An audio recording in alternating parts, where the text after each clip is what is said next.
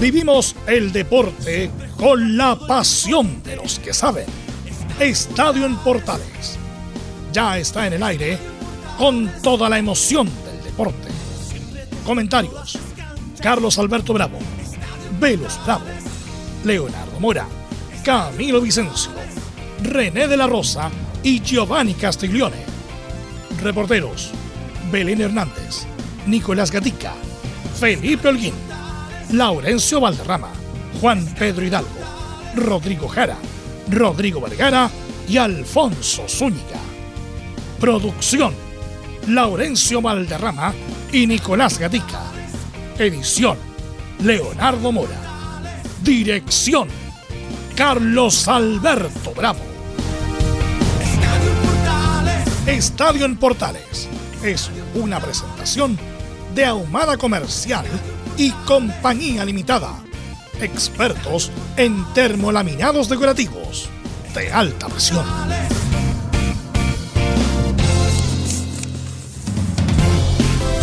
Hola, hola, ¿qué tal? Buenas tardes, ¿cómo le va? 18 de mayo 2022. Universidad Católica, al minuto ya perdía 1-0. Fue goleado con contra Flamengo. Como figura, Sebastián Pérez. Ahora hay que pensar en la Copa Sudamericana y Torneo Nacional. Esa es la apuesta de Holland. Urión Calera busca la hazaña en Brasil por la Sudamericana. Puede ganar el grupo C. Enfrenta a Santos, de Clodovaldo, de Zico, de Gilmar, de Enzo Arante a Cimiento Pelé. Castrilli hace fuerte declaración en la Cámara de Diputados Terremoto de nuevo en el referato nacional. Atento Colo Colo River, cinco casos de COVID, ¿ah? Armani, Espinola y Pochettino, entre otros. La gran figura es su arquero Armani que no estaría en el juego ante el cuadro popular. Diego López cada vez más cerca de la U, lo que sería su segunda experiencia en Sudamérica, ya que antes tuvo éxito con Peñarol. Vamos con los saludos de inmediato. Don Nicolás Gatica, ¿cómo está usted? Muy, pero muy buenas tardes. Sí, buenas tardes a todas las sintonías de Estadio en Portales. Claro, eh, varias cosas en Colo Colo, el tema de, del COVID de, River, son tres jugadores y dos funcionarios. ¿Qué va a pasar también con el equipo colocolino que ya viaja rumbo a Buenos Aires en un día que es feriado ya en Buenos Aires por el censo? Entre otras cosas, y también sabremos del castigo duro de la Conmebol que obligará a Colo Colo a jugar sin público su último partido ante Fortaleza. Ok, muchas gracias Nicolás Gatica. Vamos con Felipe Holguín. ¿Viene en camino, viene en vuelo o todavía no el técnico de la U, Felipe Holguín? Buenas tardes. Felipe Holguín ya estará con nosotros. Vamos de inmediato entonces con Belén Hernández que nos va a contar todo lo que ocurrió en la derrota de Católica ante Flamengo. Belén, buenas tardes. Muy buenas tardes, don Carlos Alberto, y a todos los que nos escuchan hasta ahora. Claro, hoy día, por supuesto, que vamos a estar revisando todo lo que nos dejó la eliminación de la Universidad Católica por Copa Libertadores allá en, el Maracaná ante Flamengo. También vamos a estar revisando la, sanción que ya se conoció por parte de la Conmebol sobre ese partido, los incidentes que hubo en, San Carlos de Apoquindo ante Flamengo justamente. Y también vamos a estar revisando declaraciones del eh, defensa, Nehuen Paz, y del técnico en esa oportunidad, em, Rodrigo Valenzuela. Así que esto y más en Estadio Portales. Gracias, Belén. Vamos de mato con los equipos de colonias y mucho más que nos va a contar don Laurencio Valderrama y nuestro entrevistado de hoy. ¿Cómo le va, Laurencio? Buenas tardes. Muy buenas tardes para usted, don Carlos Alberti, y para todos quienes nos escuchan en Estadio Portales Edición Central. Tendremos, por supuesto, los saludos por el aniversario 125 de la gran Unión Española que hoy está de, de aniversario. Recordemos, uno de los sublíderes del fútbol eh, chileno. Por supuesto, eh, también una entrevista especial por ese aniversario 125 de la tienda hispana. Y también tendremos declaraciones de la calera en la previa del partido ante Santos por la Copa Sudamericana. Estimas en Estadio Portales. Muy informativo, como siempre, Estadio Portales. ¿Está Felipe Holguín ahora o no, Felipe Holguín? No, Felipe Holguín no está. Vamos con estos comentaristas. Camilo Marcelo Vicencio, Santelice, buenas tardes. ¿Ah? Sí, no, ah, tiene razón. Claro que. Juan Pedro Hidalgo, ¿cómo está usted? Perdió Antofagasta, que es habitual, ¿ah? Así es, Carlos Alberto, un abrazo tremendo para usted. Otra derrota de Deporte Antofagasta, ahora en Copa Sudamericana. 1-0 perdió la escuadra Puma. Quedan dudas con este trabajo, si se mejora o no se mejora. ¿Qué pasa con Rebeco, digo yo? ¿Qué pasa con Rebeco? Vamos a ver qué pasa con Rebeco, que habló luego del partido con el Nacho González, pensando claramente ya en dejar de lado a la Sudamericana, a pesar de que queda un partido con la escuadra argentina, pero enfocarse en lo que es el partido con Everton. Escuchamos reacciones de este partido en el informe del Club de Deportes Antofagasta desde la Perla del Norte. Estuvimos in situ con Sebastián Parecini en Brasil, que ya viene de vuelta a nuestro país en el partido 1-0 a favor de Guayanense sobre Deportes Fagasta Carlos Alberto. Perfecto, muchas gracias Juan Pedro Hidalgo. Y ahora sí, nuestro comentarista Camilo Vicencio. ¿Cómo está usted? Buenas tardes. Muy buenas tardes, Carlos, para usted y todos los auditores de Estadio en Portales. Quiero dedicarle esta editorial a un jugador, a Sebastián Pérez, el arquero de la Universidad Católica, que ha sido uno de los más regulares en, el equipo cruzado en esta Copa Libertadores y eh, en particular en el partido contra Flamengo. ¿Cómo le llega y cómo le llegan a Pérez? Eh? Ha fallado esa defensa. Está por ahí Don Velo Bravo, buenas tardes. Buenas tardes a todos los amigos que nos escuchan en el Estadio Portales, así que vamos a estar muy atentos al programa de hoy. Saludamos, tenemos un saludo de René de la Rosa, Emilio, ¿no? ¿Cómo están amigos? Tengan ustedes muy buenas tardes a todos los oyentes de Estadio Portales, a todo el equipo. Hablaremos de, en un ratito más referente al polémico caso de Francisco Gilaver y el famoso penal entre Guachipato y Copiapó. Así que no se lo pierdan en un ratito más. Ok, gracias René por el saludo. Vamos a estar con la entrevista a un invitado de Unión Española y vamos a hablar de René justamente por las sanciones graves ayer a un par de árbitros del fútbol profesional. Así que sin más, saludamos por supuesto a Emilio Freisas que está en la puesta en el aire. Vamos sin más con los titulares que lee Nicolás Gatti. Comenzamos con chinos por el mundo, donde Toluca venció 1-0 a Bayer Leverkusen en el amistoso disputado en el Nemesio 10 y que contó con varios chilenos. Mientras en el equipo mexicano Claudio Baeza fue titular y capitán por 85 minutos, Valver Huerta jugó todo el partido. En el cuadro alemán, el príncipe Charles Arangui jugó los 90 minutos. Precisamente, Toluca oficializó como refuerzo Jan Menezes, delantero que proviene del León. En cuanto a la Libertadores, Talleres de Córdoba aprovechó la derrota de UC para clasificar por primera vez en su historia octavo de final en la Copa Libertadores. Tras empatar sin goles ante Alianza Lima como, perdón, ante Sporting Cristal como visita por la quinta fecha del Grupo H. Cabe recordar que este Grupo H, Flamengo de Mauricio Vila, está clasificado ya como líder con 13 puntos, mientras Talleres quedó segundo con 8 unidades. La UC tercera con 4 y Sporting Cristal es colista con apenas 2. Seguimos la Libertadores con novedades de River porque el rival de Colo Colo el jueves confirmó 5 casos de COVID, destacando la baja de 3 jugadores, entre ellos el portero Armani. De todas maneras, el técnico Gallardo confirmó la presencia del chileno Paulo Díaz en la lista de citados. Ahora en Copa Sudamericana, Banfield empató a uno ante Universidad Católica de Ecuador y ambos quedaron sin chance de avanzar a octavos en el grupo C de la calera. Recordemos que el cuadro cementero es líder con 8 y se juega buena parte de su clasificación a octavos cuando visite a su escolta Santos en Brasil. En el fútbol chileno se cerró el martes la fecha 15 de la primera vez con dos resultados. Temuco, el nuevo equipo de Jorge Aravena, venció 2 a 0 a Cobreloa, mientras que Santa Cruz salió del fondo tras vencer en casa 2 0 a San Luis. Por estos resultados, la tabla quedó liderada por el invicto Magallanes que tiene 40 puntos de 42. Su escolta principal es Rangers de Talca que pese a quedar libre tiene 25 puntos. En zona de liguilla están San Felipe, Cobreloa, Copiapó y Puerto Montt. En tanto, la U de Conce cayó en la zona de descenso en la tabla anual, mientras que Recoleta está en zona roja en la tabla de promedios. Nota noticia del fútbol chileno, ya lo había adelantado, Castrilli, ex jefe de los árbitros nacionales, hizo su descargo ante la Comisión de Deportes de la Cámara de Diputados. El argentino realizó duras críticas aseguró que la NFP le habría reconocido que los árbitros hacían lo que querían. Y estas son las sanciones que aplicó el tribunal por el caso de promoción 40 partidos al árbitro Felipe Jerez, 30 al juez Cristian Droguet, 30 a Mario Vargas, mientras que Francisco Gilaver fue absuelto. Por último, en el tenis, Nico Jarry avanzó a la ronda final de la cual y Roland Garros tras vencer 7-6, 4-6, 6-3 al italiano Salvatore Caruso. Su próximo rival será el, peruano Juan Pablo Varillas y el ganador disputará el cuadro principal. En cambio, Tomás Barros quedó sin chance en la cual y de Roland Garros tras perder 6-3 6-4 ante el argentino Trungueletti en la segunda ronda. Esto y más en Estadio Portal.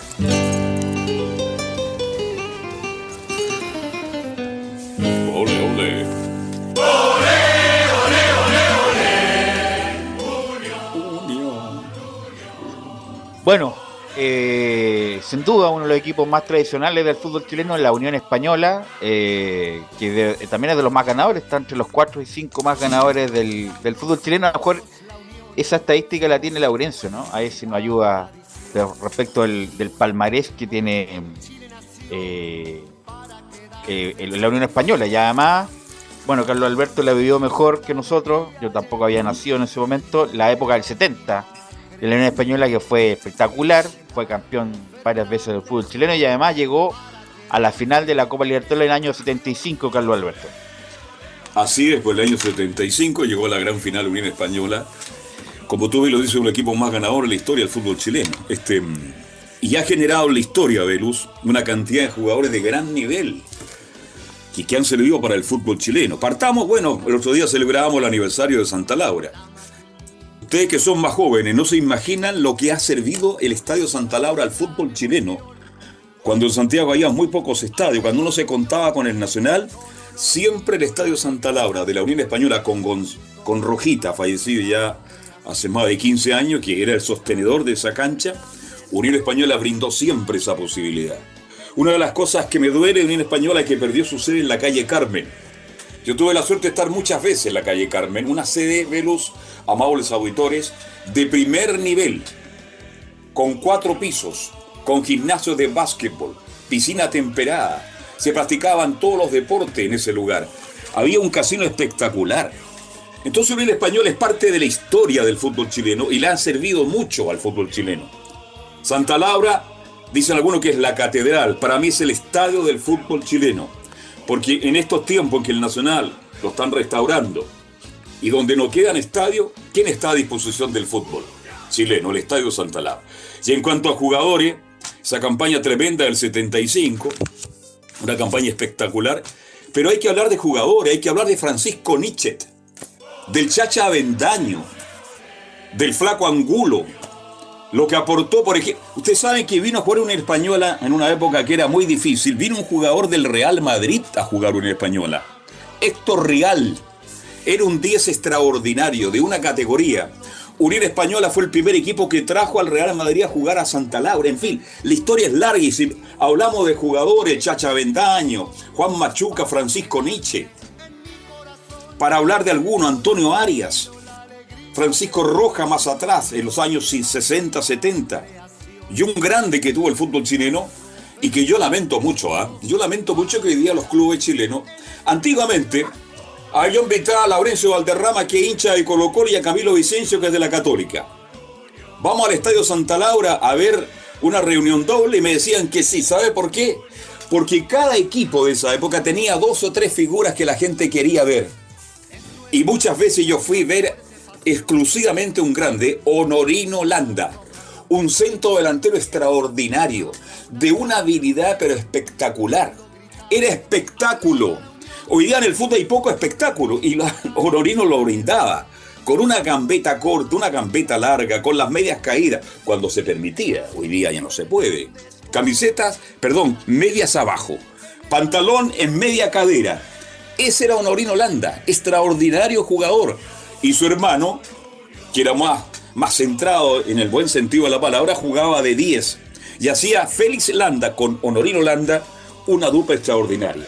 Y para ir cerrando parte de la historia en española, no puedo negar a mi gran amigo, a Manuel Rodríguez, el guerrillero, fallecido recientemente, que fue un lateral izquierdo que tuvo la opción de jugar muchas veces por la selección, que marcó a Garrincha, en esa época el mejor delantero del mundo en el Mundial del 62 y Manuel Rodríguez fue jugador única y exclusivamente de Unión Española. Así que Unión tiene historias pero increíbles. Podríamos hablar hasta el otro día de Unión Española con lo que ha aportado y con lo que sigue aportando al fútbol chileno. Sí, a ver si me baja un poco la musiquita, Emilio, de la Unión para poder eh, hablar bien tranquilo con César Bravo. Y ya estamos con César Bravo, el, técnico de Unión Española, uno de los mejores equipos del campeonato. Así que bienvenido, César Bravo, te saluda Estadio en Portales. Hola, buenas tardes. Un gusto saludarlos a toda la gente que está en el panel y, más sobre todo en este día que, que está aniversario nuestro club.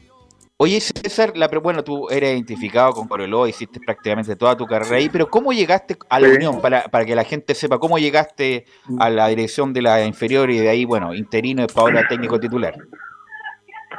Bueno, a mí me trajo el, el profe, bueno, por recomendación del profe Fernando Díaz, que hizo toda la gestión, el Nano Díaz, y, el, en, ese, y en ese entonces con Roberto Álamo, que estaban los encargados de, del fútbol joven. Ellos fueron los que me llamaron, había un cubo acá y, yo por todo el tiempo que llevaba en, en también quería buscar algo nuevo. Eh, y de ahí que, que partió esta aventura acá, haciéndome cargo de la serie sub-16, después pasar a, juvenil y después quedar como jefe técnico y pasar al puesto que estoy ahora.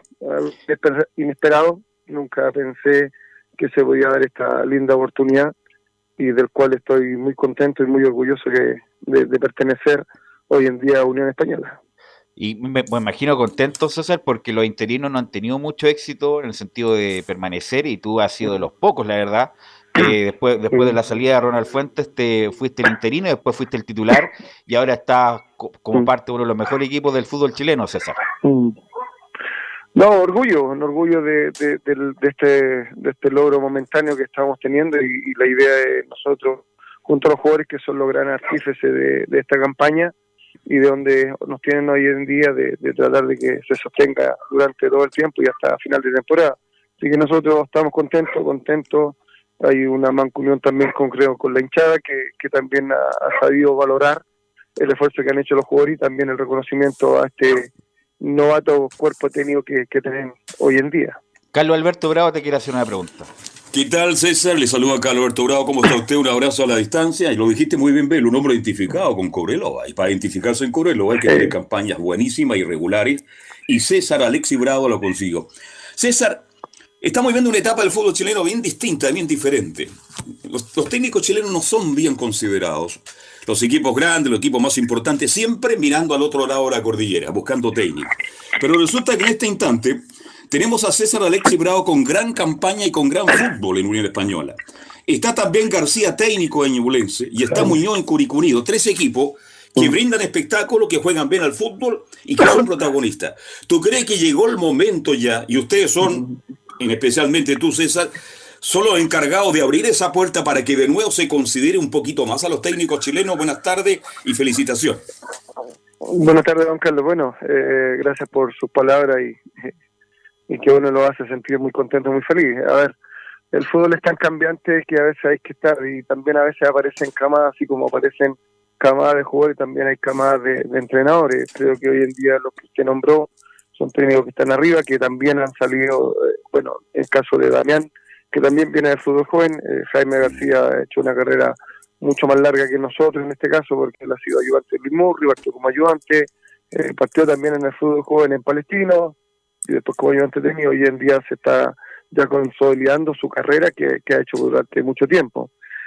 Eh, a ver, esperemos que nosotros ser, ser esta camada eh, que, que pueda abrir las puertas a muchos entrenadores chilenos que tengan más oportunidades, que los encargados de los equipos crean en sus técnicos que tienen en divisiones inferiores y que ellos también, así como se trata de proyectar jugadores, también tengan la posibilidad y el atrevimiento de, de poder eh, proyectar entrenadores, que esto se trata del fútbol es de crecer y darle oportunidades partiendo a la gente que, es de casa. Ahora, César, yendo al, a la unión actual, propiamente tal, eh, bueno, el estado de Santa Laura está siendo ocupado bastante. Juega Recoleta, juega la U, juega la Unión. Y la cancha, obviamente, que ha surtido efectos. Me imagino que tú hablas con los, cancheros para que la tengan en buen estado. ¿Cómo es esa, esa ida y vuelta con la gente de la administración para que la cancha esté en, en condiciones, diría yo? Bueno, a ver, sí, como usted dice, creo que primero es un lujo y, del tener para todos los equipos jugar en un lindo estadio como el de León, y no lo digo yo por pertenecer hoy en día, me tocó venir con Cobreloa a, jugar y a dirigir y creo que es un lindo estadio donde se ve el fútbol de buena manera y se siente a la gente que está ahí eh, dentro del estadio. A ver, nosotros tenemos una muy buena relación con, con todas las personas de, que trabajan y que componen el ente de Unión Española y sobre todo con los cancheros que son principales gestores de, que ellos dan la herramienta principal donde nosotros nos podemos desarrollar. Creo que hacen todo lo posible, eh, junto a gerencia también, están dando todas las herramientas posibles para tener de, de, en mejor estado posible el, campo de juego, sabiendo también que hay una sequía, sabiendo que, el tiempo también no acompaña mucho. Y, bueno, creo que dentro de lo, del, gran desgaste que ha tenido el, campo de juego, tratan de hacer lo mejor posible los, nuestros cancheros y nuestra gente que está encargada del estadio. Así que nosotros también tratamos de ocuparlo lo menos posible eh, y solamente en, situaciones eh, después de partido, post partido, por la recuperación que genera y todas las condiciones que tenemos en nuestro estadio, pero generalmente estamos ocupando el, campo de, de, entrenamiento que tenemos en Lampa y bueno, eh, la cancha creo que está en condiciones de poder desarrollar fútbol, no como quisiéramos, pero, pero también hay que agradecer el esfuerzo que hacen eh, la gente que está encargada, en este caso los cancheros y, la gente de mantención del, del Estadio Santa Laura. Ahora, eh, César, la idea es tener un centro de entrenamiento más moderno, eh, hacerlo ahí donde mismo. ¿Cuál es la idea del club que, que me imagino tienes conocimiento respecto a un centro de entrenamiento que la Unión le hace falta hace harto tiempo? Sí, bueno, el propietario está eso, él, lo dio a conocer hace un tiempo atrás y, él cuando promete algo y da, a conocer algo es porque algo hay.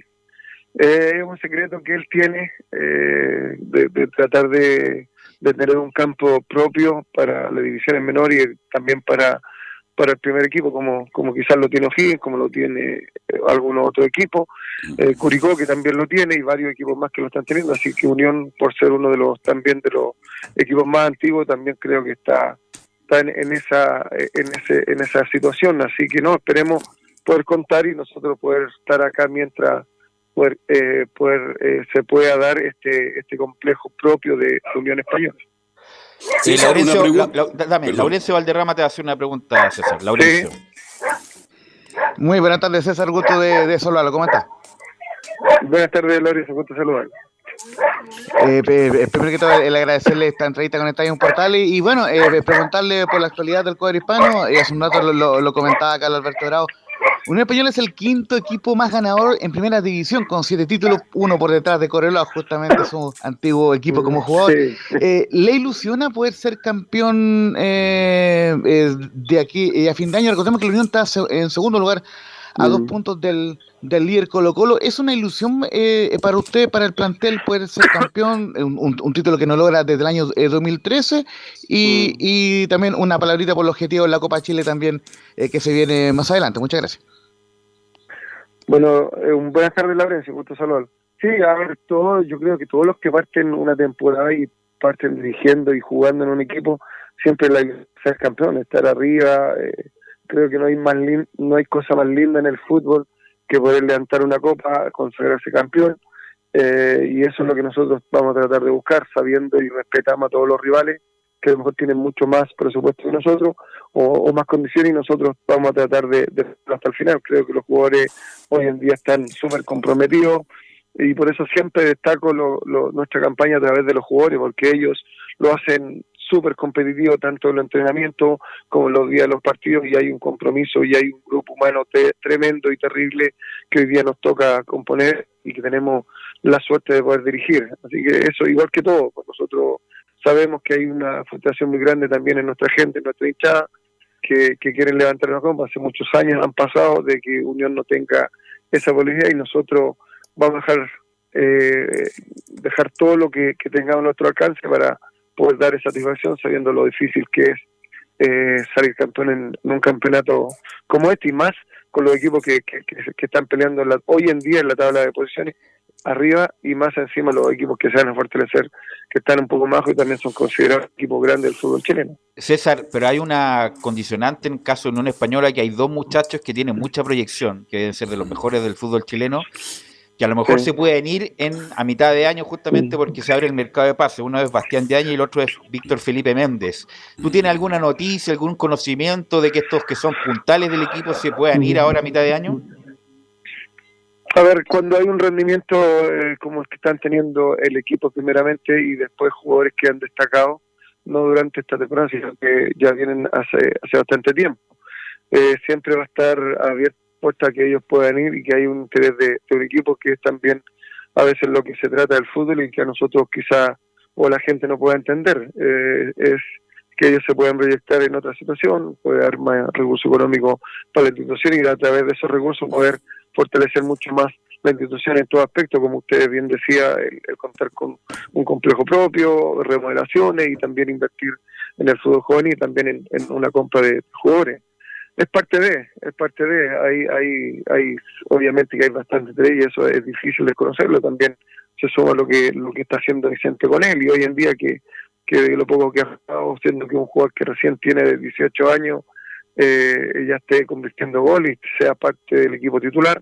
Eso también enaltece y destaca lo, lo que se está haciendo, pero te insisto, son, son probabilidades que hay y nosotros también tenemos que estar atentos en caso de que, estos jugadores tengan la, la oportunidad de partir y nosotros ver cómo nosotros fortalecemos el equipo, cómo nuevamente sacamos jugadores del fútbol o proyectamos jugadores para, para nuestra institución y que, que el nivel de juego y no, no pueda eh, debilitarse eh, como lo está y, seguir con la ilusión de, mantener estar peleando la tabla de posiciones en la, parte alta.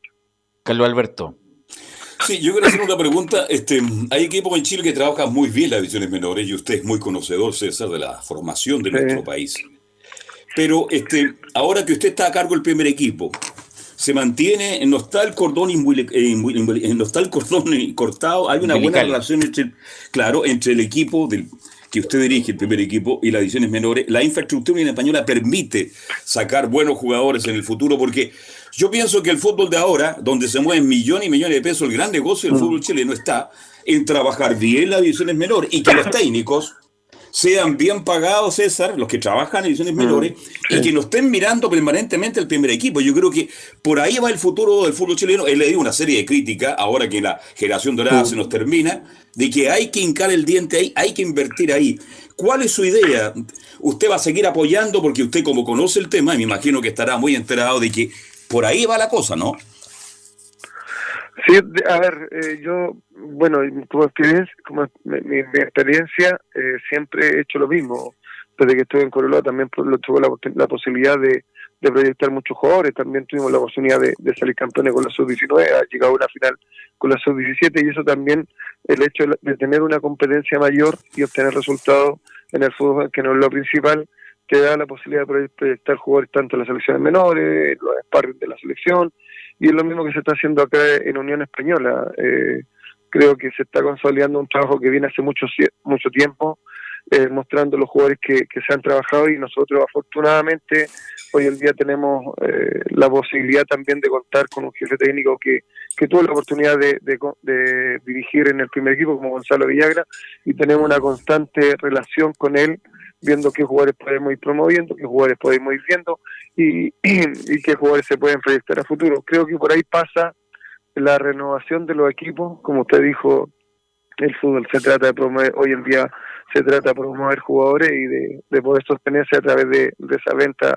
de jugadores. Eh, es lo que yo creo que, que, hay que hacer. Pasa también en los equipos y también como debe pasar en las selecciones menores y en las selecciones adultas. La última, César, de mi parte, para agradecerle obviamente esta entrevista. Lo que dice las malas lenguas, César, es que tú tienes muy buen manejo de camarín. ¿A qué me refiero? Con todo lo que pasó con el Mono Sánchez el año pasado. Y también con lo que pasa con los arqueros, porque bueno, estuvo Pinto en algún momento atajando. Desafortunadamente se mandó una grande ahí, en, eh, Miguel Pinto. Eh, ¿Y cómo es esto de Mejía, Pinto? ¿Cómo lo manejas tú? Bueno, y también con la experiencia que tuviste con el Mono Sánchez también, que fue bien, bien polémico. A ver, es difícil, es difícil el manejo, o sea, el manejo, no, el manejo, sino que es tener con forma dos jugadores que tienen bastante nivel, que tienen su jerarquía. Bueno, Luis viene llegando al fútbol chileno, pero él tiene una trayectoria inmensa en el, en el fútbol uruguayo, tuvo su paso en, Francia, en lo que es seleccionado panameño, y lo de Miguel ni hablar, lo conocemos de sobra y es lo que lo que te aporta. Creo que afortunadamente más allá de, tener o contar con dos excelentes jugadores profesionales, contamos con dos buenas personas y, buenos compañeros que ellos apoyan mutuamente.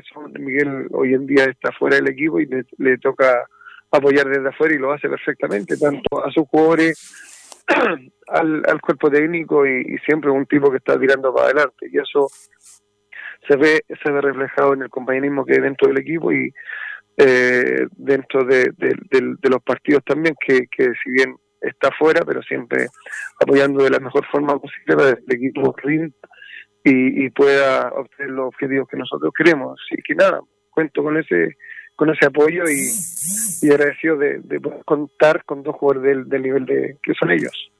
Bueno, César, te queremos agradecer estos minutos con Estadio en Portal a través de ti, saludar a todos los hinchas de la Unión por este aniversario. Estás dirigiendo uno de los equipos más tradicionales de Chile. Así que, bueno, todo el staff de Estadio en Portales te agradece esta entrevista y, bueno, lo mejor para ti. No, agradecer el llamado, le pido disculpas porque estuve medio complicado de salud estos días, estoy en casa eh, y, y, que no ha salido todo bien, así que agradecer eh, el gran apoyo también que han dado aparte de, de su interlocutor ahí que es Laurencio que siempre está ahí la Estamos eh, siempre con la Unión. Viendo Unión y la conferencia, sigue hablando de Unión y ustedes también. Así que un gran abrazo, muchos cariños a ustedes y muchas felicidades para esta linda Unión Española. Gracias, César. Ahí estaba César Bravo, central duro, ¿ah? me acuerdo, central duro ahí, buen cabezazo, era, además jugaba en una época de Corolla que era fuerte, duro también. Eh, así que agradecemos y saludamos, por supuesto, a todos los hinchas de la Unión. Eh, que bueno, están de conoce, Usted conoce a Harto Unión Española, algún colega en especial, ¿no? Me imagino. ¿Mm? Sí, bueno, René de la Rosa de la Unión, po. Eh, y Marcos Sotomayor dice que es de la Unión también. Eh, Fernando Galmes también. Fernando Galmes, claro, eh, de la Unión. Pero bueno, hay varios hinchas de la Unión que uno se topa en la calle que son de la Unión, pero no van nunca al estadio. Ese es el problema del hincha de Sí. sí, Laurencio. Y el recuerdo póstumo, por supuesto, para un grande que, que ah, nos inspiró a muchos quienes abrazamos esta profesión, don Julio Martínez Pranos. Ah, no sabía que era de la Unión, era de la Unión. no, el, recuerdo, el recuerdo, exactamente. era de Unión Chile, no, un hombre identificado plenamente con Unión. Hay tanta anécdota entre Unión Española y Julio Martínez que, bueno, pero Julio Martínez dejó recuerdo y no olvidemos que Julio Martínez fue el hombre que se opuso cuando se... Acuérdate, Velo, que en un momento dado se hablaba que se vendían los terrenos de Santa Laura, que se terminaba Santa Laura.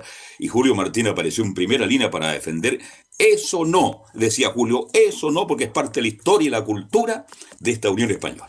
Ok, vamos a ir a la pausa, muchachos de Emilio, y volvemos con don René de la Rosa para que nos comente todo lo que pasó ayer con las sanciones y lo que está hablando Castrilli, que está dejando la grande por la comisión de la Cámara de Diputados.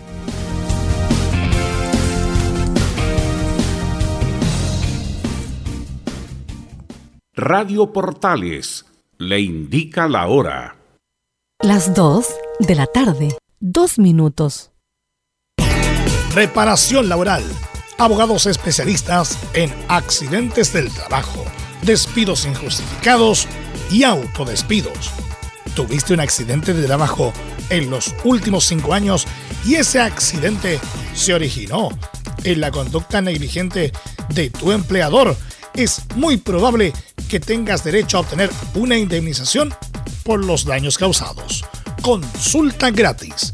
Reparación laboral profesionales dedicados a entregar asesorías en temas relacionados con todo tipo de accidentes laborales en todo Chile, de Arica a Punta Arenas, www.reparacionlaboral.cl. ¿Quieres tener lo mejor y sin pagar de más? Las mejores series de televisión, los mejores eventos deportivos, equipo transportable, películas y series 24/7 Transforma tu TV a Smart TV. Llama al 973-718989. Twitter arroba panchops. Visita www.radiosport.cl, el sitio web de la Deportiva de Chile. Programas, noticias, entrevistas y reportajes, podcast, radio online y mucho más. Todo lo que pasa en todos los deportes lo encuentras en www.radiosport.cl. La Deportiva de Chile en Internet. Termolaminados de León. Tecnología alemana de última generación. Casa Matriz Avenida La Serena 776 Recoleta. Fono 22 622 5676 Termolaminados de León. Desde todo Chile. Desde todo Chile. Y para todo Chile. Y para todo Chile. Portales Digital está en todas partes. www.radioportales.cl Entre Marco Grande y Marco Chico, media vuelta y vuelta completa. Escuchas Estadio en Portales en su edición central. La primera de Chile, uniendo al país de norte a sur. De vuelta y saludamos a nuestros amigos de Reparación Laboral que son abogados especialistas en accidentes del trabajo, despidos injustificados y autodespidos. Consulta gratis en todo Chile en reparacionlaboral.cl porque reparacionlaboral.cl es tu mejor respuesta. Eh, bueno, me avisan si ya tenemos a don René de la Rosa en línea para justamente preguntarle por lo que pasó ayer con la sanción del Tribunal de Disciplina, la sentencia del Tribunal de Disciplina, pero voy a contextualizar. Se aplicó un castigo con 40 partidos sin dirigir al juez de ascenso Felipe Jerez, quien filtró a la prensa un audio privado sin consentimiento del árbitro del partido Francisco Gilaver quien resultó absuelto por el tribunal, entidad que sin embargo no entró a analizar por qué el colegiado dijo lo que dijo en sus mensajes privados de voz. También una suspensión de 30 partidos al juez VAR de dicho encuentro, Cristian Droguet, como también al quality manager Mario Vargas.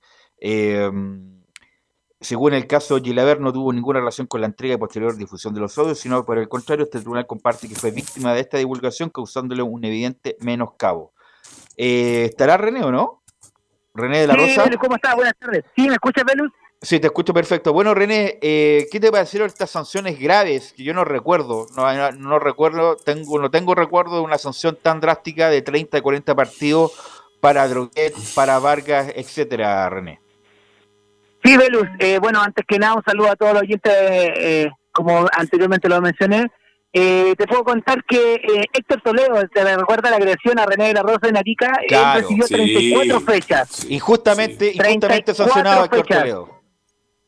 34 fechas, eh, fue una de las sanciones más grandes en esa época, estamos hablando del año 2002, y, hasta la fecha no? había sido ninguna.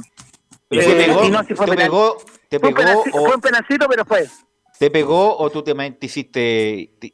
La exageraste, no, me pegó, me pegó. Ah. No, me pegó, me pegó. Pero lo más cómodo era estar en el piso, así que. Pero ese no es el tema. Estamos hablando de la sanción. Eh, sí, es dura. Dura, pero dentro de, lo, de la dureza, eh, en realidad eh, estamos hablando aproximadamente como un año y fracción. Eh, es un daño económico para, eh, cualquier persona estar eh, fuera de sus labores en ¿Y, se termina la carrera a lo mejor con eso?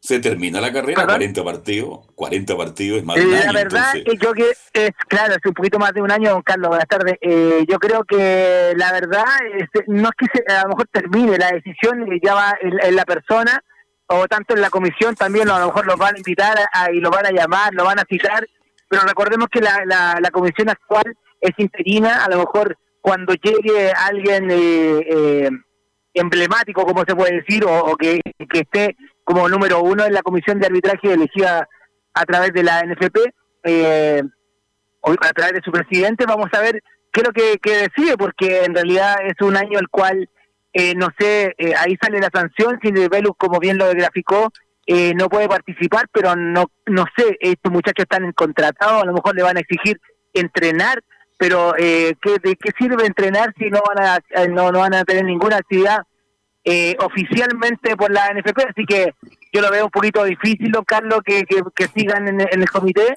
aunque no es imposible. Si es, eh, estamos hablando de un año, un año en realidad no es que pase volando, sino que estar fuera de tu actividad daña mucho y a lo mejor es para tomar otra decisión.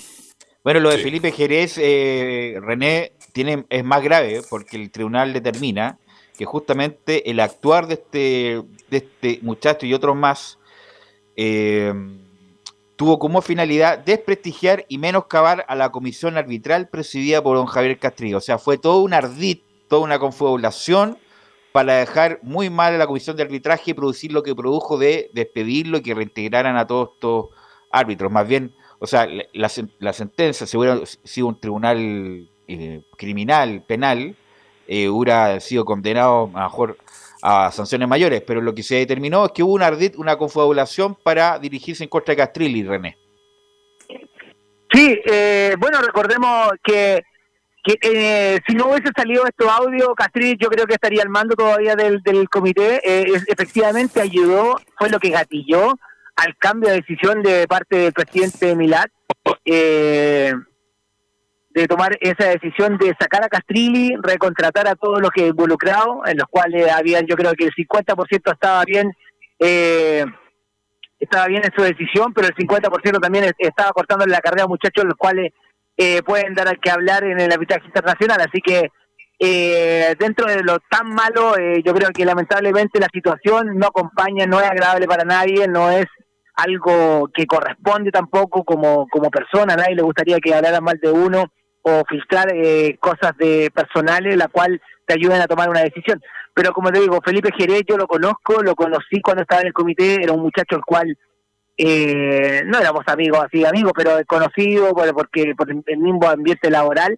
Pero te cuento que él eh, no es una persona para que la gente sepa que no es una persona que, que está esperando que eh, filtrar estas cosas, sino que es una persona ingenua a la cual, y me atrevo a decirlo, ingenua, no, no, no, pero, pero, no, no, no, no ingenuo, no, pero eh, Belu, no, no, la palabra no es la palabra ingenuidad, sino que no pensó la consecuencia que podría provocar esto, sino que eh, a lo mejor filtró, eh, filtró una conversación en la cual tiene un amigo y esto utilizaron eso, e, eso, esas conversaciones y gatilló en lo que todos sabemos, pero no de ingenuo, sino que a lo mejor es como yo te mando un audio a ti y tú lo haces público, eso pasó.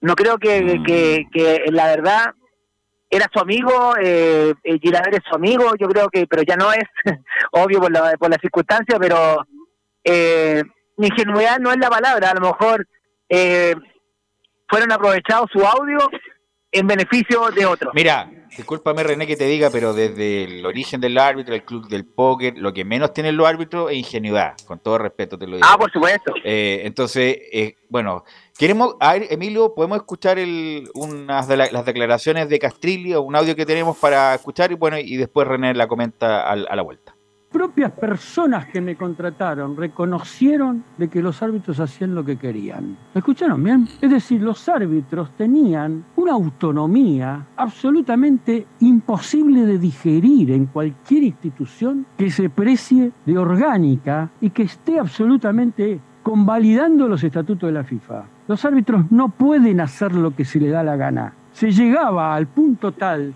de que se elevaba, escuchen esta porque realmente no tiene desperdicio, se elevaba a la Federación Internacional la lista de los internacionales sin que pasara por la presidencia de la Asociación Nacional de Fútbol Profesional. Es decir, que el presidente desconocía quiénes eran los árbitros que iban a ser este, internacionales. Lo primero que hice yo fue explicarle al señor presidente de la Asociación Nacional de que yo me reportaba a él y que todos los árbitros se tenían que reportar a él. Segundo, y esto también es necesario que ustedes lo sepan, el informe del árbitro es un documento público, se lesionan intereses. El informe del árbitro es sagrado para un árbitro y tiene que ser para la propia institución sagrado, porque se puede contaminar en el camino de manera tal que los informes de los árbitros tienen que dirigirse directamente al Tribunal de Disciplina Deportiva. ¿Ustedes saben lo que pasaba acá en el fútbol profesional chileno? Los informes de los árbitros iban a manos de los empleados administrativos de la Comisión de Árbitros. ¿Escucharon bien? Es decir, expuestos a cualquier tipo de contaminación. Bueno, ¿qué te parece lo que dijo Castillo René? Eh, la verdad, eh, yo pertenecí cinco años a esta institución eh, y nunca directamente se había visto este tema. Y, efectivamente, eh, los informes llegan al, jefe administrativo de la comisión de arbitraje y no, directamente al presidente. Él habla de contaminación, él está hablando de, modificación. A veces le llaman la, es fácil entenderlo. Pero recordemos que hay una siempre los árbitros son personas no quieren eh, no quieren ser involucrados en ninguna cosa eh, en el sentido de modificación de cualquier cosa. Lo que sí se orientaba con la comisión cuando había un partido difícil por ejemplo un clásico el cual eh, haya pasado cosas externas puede ser por el público o sea una agresión en, el túnel o hay algún tipo de anexo siempre se hacía eh, a través con el con el que estaba a cargo en este caso la presidencia del comité de de árbitros, pero como le digo, efectivamente llegaban, llegaban a, un jefe administrativo del cual de la comisión y ahí, previa de inspección de la comisión, se dirigía al tribunal de disciplina.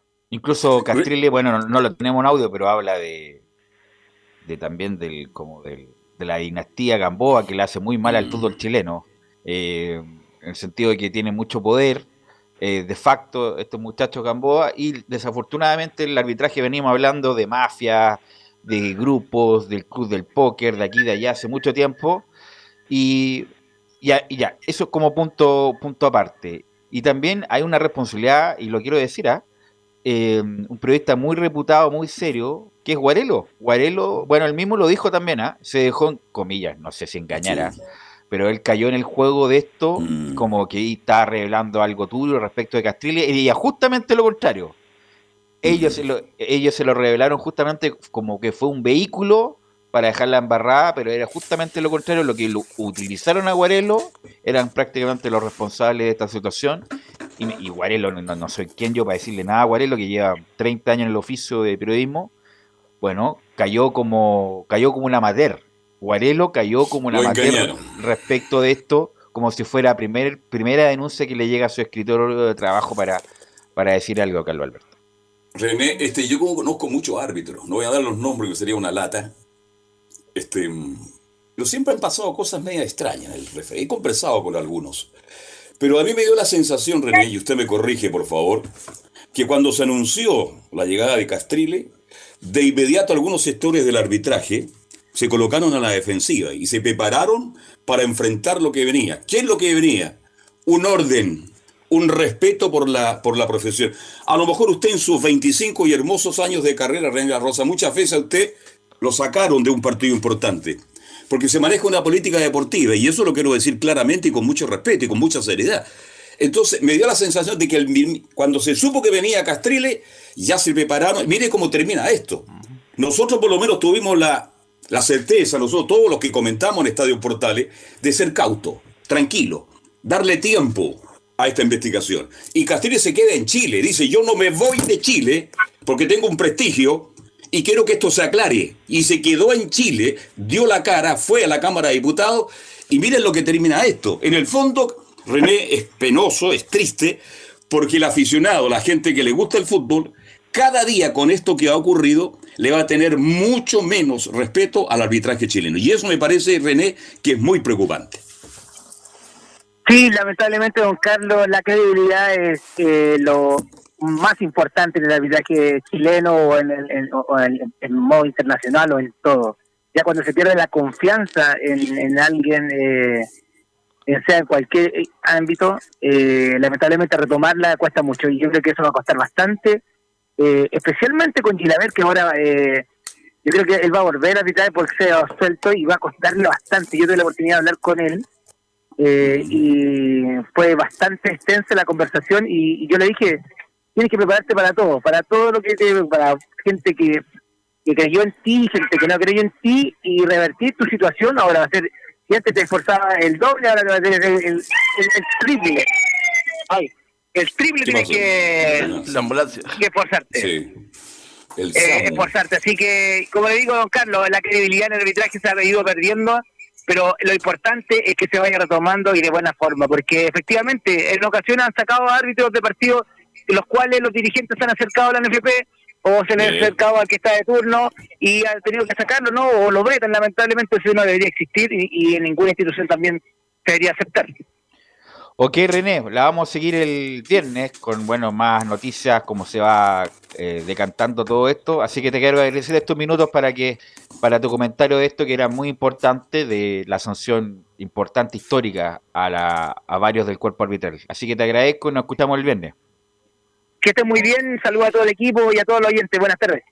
Chao, René. Gracias. Y vamos de inmediato con la Católica y antes de ir con Belén le quiero preguntar a Camilo, que a Camilo estuvo en el comentario de ayer al segundo, al segundo ya se notaba que era superior Flamengo, incluso le hizo precio, le pudo haber ganado eh, incluso por más goles, pero le hizo precio y lo ganó 3-0 Flamengo ayer a la Católica, Camilo. Sí, muy superior. Eh, Verus, eh, Flamengo ya en el minuto 3. Si no hubiera sido por Sebastián Pérez, por eso yo lo destacaba en la, en, en editorial. eh, si no hubiera sido porque eh, por él, eh, Católica hubiera perdido cuat- eh, 7-0 por lo menos, 6-0, 7-0, tapó, pero claras ocasiones. No es que una ta- tapada así lejana, no. Fueron las cuatro a quemarropa, a, a como se dice, a, a Gabigol, a Arrascaeta, que fue la figura en este compromiso de Flamengo, y muy superior eh, quizás lo, la Católica lo mejor se mostró en el segundo tiempo, que tuvo ocasiones ahora, pero, pero fue pero ampliamente superior eh, Flamengo eh, a, esta, a esta Universidad Católica, que en el primer tiempo le costó mucho cruzar a campo contrario, lo que más intentó fue por el sector derecho, y por ahí destaco a Aaron Astudillo, que ha, ha, ido teniendo cada vez más, bueno, estos dos partidos lo, ha dejado buena, buena impresión, obviamente tiene que trabajar, tiene que seguir todavía para consolidarse, intentó con Diego Valencia ahí, pero por ese sector, pero el segundo tiempo ya fue lo mejor eh, que estuvo Católica en campo contrario, pero, pero tampoco sin poner en riesgo el resultado Flamengo. Pero quiero decir una, una, una, observación, una reflexión más amplia que esta eliminación de la Copa. Católica lo más probable es que juegue la Sudamericana. Pero Católica ha dominado sin contrapeso prácticamente los últimos 4 o 5 años, ha sido de campeón, y como dicen los jóvenes, ha dado jugo ha dado jugo a nivel internacional, no ha hecho nada relevante, nada importante, ninguna gesta, nada, nada. Ustedes me pueden decir muchas explicaciones, que nos tocó en un año todos los brasileños, que aquí, que allá. Ahora le tocó Talleres, que era un equipo de medio pelo en Argentina, importante en Córdoba, pero no es de los grandes, es Porte Cristal y aún así no clasificó. Solamente ha clasificado una vez con Poyet, justamente el año pasado, octavo de final, pero estamos hablando del campeón, del tetracampeón del fútbol chileno, y no ha hecho nada relevante a nivel internacional, nada, o sea, que se recuerde. Por lo tanto, eh, obviamente los títulos nacionales son muy importantes para sus hinchas, eh, lo logró con Beñat, lo logró con Mario Salas, con Quintero y con uh, Ariel Holland, pero siempre venía de la mano de los grandes equipos chilenos con algo internacional bueno, un cuarto de final, una semifinal, una final, pero Católica la verdad, nada, nada que se recuerde, nada que eh, lo digan los hinchas, hoy te acuerdas de la clasificación aquella, no, nada. Y ahí tiene que ver la institución, que siempre prefirió el, ganar a, nivel local, me parece bien. Ahora van a hacer un estadio, pero Católica, obviamente, como institución grande, debería haber hecho algo mejor a nivel internacional y no lo hizo. Bueno, eh, vamos con Belén, sí. Pero y si uno le pregunta a los hinchas, yo estoy seguro que quieren ir por, un torneo internacional, absolutamente. El problema también es que no, no hay refuerzos tampoco, los, refuerzos para, competir no están. Es que por eso digo, bueno, Colo Colo el 2006, bueno, tenía un equipo extraordinario, pero venían todos de la cantera, Alexis Sánchez que venía a Cobreloa, bueno, llegó a, final de la Sudamericana. Después, bueno, no, ni siquiera voy a nombrar la U, que llegó dos de finales de la Copa Libertadores, final de la, de la el campeón de la Sudamericana, pero bueno, siempre había alguna cosita. Y la Católica no ha hecho ni siquiera esa cosita como parte importante de, a nivel internacional. Sí. Lo último fue lo que hizo Ignacio Prieto cuando perdió con San Paulo. No, pero estamos hablando, estamos hablando. Estoy diciendo. Sí, no, para, luego, eh, eh, eh, con Belén, recordar esa campaña del año 2012 cuando fue semifinalista de Copa Sudamericana y dónde quedó fuera ante el Sao, ante, el Sao Paulo. Estoy hablando de, de, de este, de este periodo. De este, campeonato. No estoy hablando para estoy hablando ah, de este periodo. Que nunca antes Católica había sido campeón, ni tricampeón, ni nada. Y, y, la verdad no se condice con su campaña internacional que ha sido. Es, muy es que eso es producto velo de lo mal que anduvo la U en estos años. Y también no, Colo Colo, no olvidemos que Colo Colo en estos campeonatos anduvo mal y la U también y le dio la opción que Católica fuera campeón. Pero estoy hablando de la Católica. La Católica. Sí, pero para llegar campeón a estos títulos que tú estás eh, enumerando, es producto que los rivales de siempre estaban muy mal. Todos los grandes campeones del fútbol chileno, sobre todo si están seguidos como la Católica, han hecho algo relevante a nivel internacional y Católica no lo ha hecho. Belén Hernández. Sí, muy buenas tardes, Velus, nuevamente y a todos los que nos escuchan hasta ahora, claro. Pasando al, partido de, anoche, que finalmente la Universidad Católica quedó eliminada de la Copa Libertadores, fue una derrota por, por 3 a 0, que como dijo Camilo, pudo haber sido mayor la goleada. Em, fueron tres goles, el primero de William Arao, que fue al minuto 7, Bertón Ribeiro, que puso el 2 a 0, y finalmente Pedro, que ya cuando se estaba terminando este partido, puso el sello y puso el 3 a 0 final para, para el Flamengo que em, se vio, bueno, en la defensa hemos venido hablando bastante de, los centrales de la Universidad Católica, que si bien está teniendo problemas por el tema de, las lesiones, tiene a Branco Ampuero fuera, tiene a Germán Lanaro fuera, eh, a Cristóbal Finch, que si bien es juvenil y no ha sumado minutos, también está fuera. Em, ahora solamente tiene a Tomás Astaburuaga y a Nehuen Paz, Nehuen Paz que fue una, un refuerzo que venía desde Europa no ha dado el ancho de, lo que necesita la Universidad Católica ahora, porque necesitaba un central después de que se fue Valver Huerta, y no ha estado a la altura, lamentablemente, el, argentino. Em, la, defensa se, vio sobrepasada, no, no hubo marcas, se, los llevaron todo el rato. Eh, como bien lo dijo Camilo, eh, podía haber, si no hubiese sido por Sebastián Pérez, hubiesen perdido prácticamente 7-0, 8-0 fácilmente. Y cuando se destaca el arquero es porque algo pasó en el equipo, porque la defensa no estuvo bien.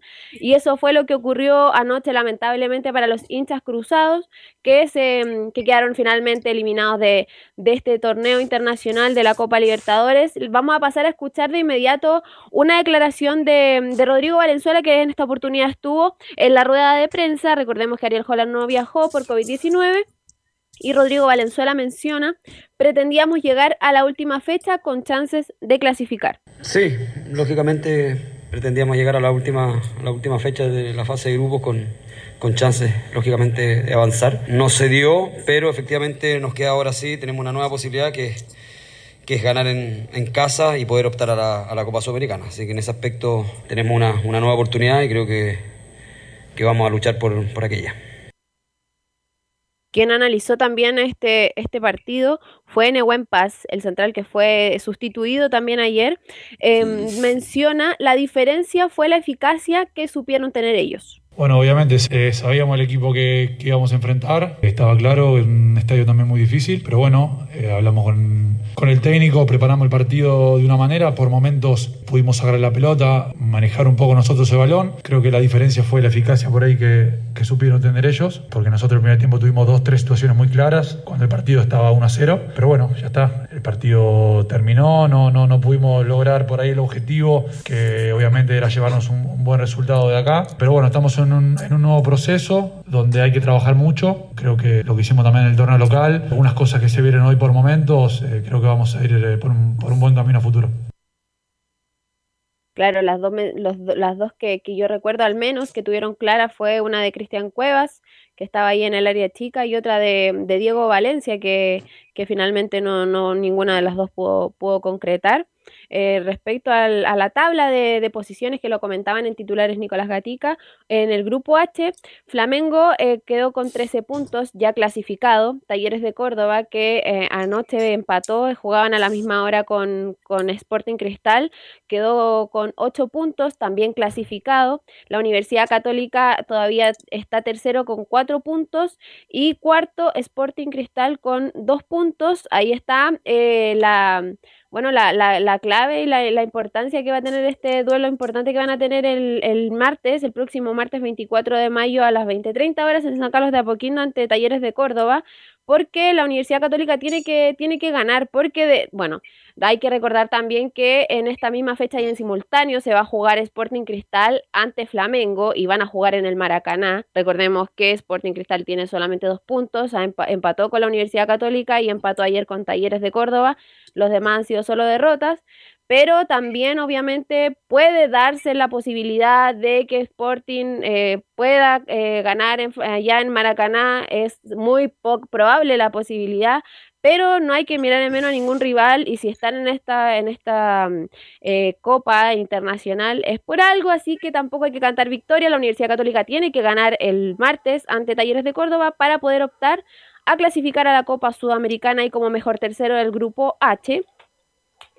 Y eh, vamos a escuchar una declaración, otra, otra declaración de, de, Rodrigo Valenzuela, y menciona lo que hizo Católica en el segundo tiempo es el punto de partida para el segundo semestre. Como decía Nehuen recién, fueron certeros y tuvieron por ahí también un par de ocasiones más. Creo que lo que hizo Católica, sobre todo, como te dije, eh, en algunos pasajes del segundo tiempo, creo que es el punto de partida para lo que se viene para nosotros el segundo semestre. Creo que es la base que debemos tener para afrontar de, de buena forma tanto en el torneo local y ojalá metiéndonos a Sudamericana el segundo semestre.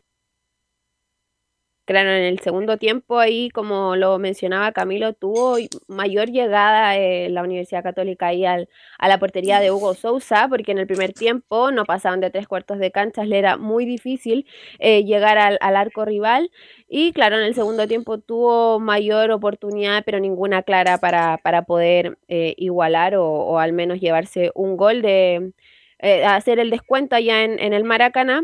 Respecto em, a, a Paz, también eh, mencionó, bueno, le, le preguntaron en conferencia si es que sentía que esta mala campaña que estaban haciendo ahora o que, o que el, en el ámbito internacional le estaba yendo, no estaba mostrando el fútbol que estaba mostrando, em, era, era por, el, por los cambios de técnico que han tenido cuando salió Gustavo Poyet, después ingresó eh, Paulucci, después de eso tomó la banca interina Rodrigo Valenzuela, ahora Ariel Holland. Él mencionó, cuando pasan estas cosas quiere decir que no se han hecho las cosas bien. Eh, a ver, seguramente, seguramente cuando pasan estas cosas quiere decir que no, no hemos hecho las cosas bien, se han cometido errores seguramente, pero bueno, como dijo Rodrigo recién, tenemos una gran chance de entrar en una, de continuar en la, en la Copa Sudamericana, que es muy importante para, para nosotros también. Y bueno, eh, poder clasificar a octavo en esa, en esa competición y poder ser protagonista de esa competición también va a ser muy importante. Así que mentalizarnos primero en el fin de semana, como dijo Ariel el otro día, que es nuestro principal objetivo, y después pensar en talleres para poder cerrar esta fase y poder clasificarnos a la Sudamericana, que va a ser importante para nosotros también. Claro, respecto, bueno, todo lo que conlleva el tema de Copa La Libertadores. primera determinación em, que tomo, mando de vuelta a Nehuen Pasa, lo mando de vuelta. Declara bien, se las da de canchero. pero que, pero que no se vaya solo, porque que se, se vaya con hasta Uruaga. y O sea, con Melano también, la verdad. Claro, para que no se aburran en el viaje. Unos quesos que trajo el Tati. Bueno, como el Tati tiene Sí. respaldo, como que las críticas no le, no le avanzan, la verdad. Pero la verdad, estos quesos, con todo respeto, queso me refiero, como se dice en, el- en la juerga coloquial, a los jugadores que la verdad no tienen capacidad para estar en determinado club como estos muchachos. Ni Paz, ni Melano, ni. Assad ni a- tampoco. hasta Uruaga, ni Assad. Mira, son cuatro jugadores, cuatro Sí. jugadores que perfectamente te pueden haber modifi- haber cayó modificado el- una campaña, Camilo. El, el único de los jugadores que, que trajo y que, ha- que ha rendido es Cristian Cuevas. El único que había sido Sí, muy criticado, pero sí. el único que hasta el momento, por lo menos, ha, ha- ha sido un aporte. Belén. Respecto a- al tema de, la sanción que se conoció ayer, eh, fue, eh, bueno, fue, recordemos que esto fue es por, por el partido, por los incidentes que hubo en el partido ante, ante Flamengo, acá en San Carlos de Apoquindo, por ese lanzamiento de bengala que hubo al- a, la galería de, los, de donde se ubicaba la, la hinchada visitante. Recordemos que ahí hubo dos heridos, eh, un adulto mayor y un niño, lamentablemente por, por estos hechos de violencia, también por, por actos racistas que hubo, por cánticos también. Em, eh, fue, fue finalmente la sanción de 70 mil dólares que va a tener que pagar la Universidad Católica, que son cerca de 60 millones de pesos. Además de eso, tres partidos como local en torneos Conmebol, esto implica Libertadores o Sudamericana, con la tribuna Ignacio Prieto cerrada. No es a estadio completamente cerrado, solamente de donde cayó la bengala, de donde lanzaron la bengala, bien digo, va a estar a puerta cerrada ese, esa tribuna. Y respecto a esta sanción, eh, Cruzado se mm, eh, alzó la voz, eh, eh, hicieron un comunicado. Hoy por, por la mañana eh, convencionaron que van a apelar a, a estos, eh, bueno, a esta sanción. En los próximos días eh, también mencionan que obviamente condenan los hechos de violencia y em, reiteran su, su compromiso para erradicar estos actos y también envían un mensaje a los hinchas para, para evitar est- estas actitudes violentas en los partidos y que, que obviamente que están afectando la presencia de ellos en el estadio, por lo que siempre han dicho que, que es importantísimo ahí el, la hinchada en, en, los partidos de Universidad Católica.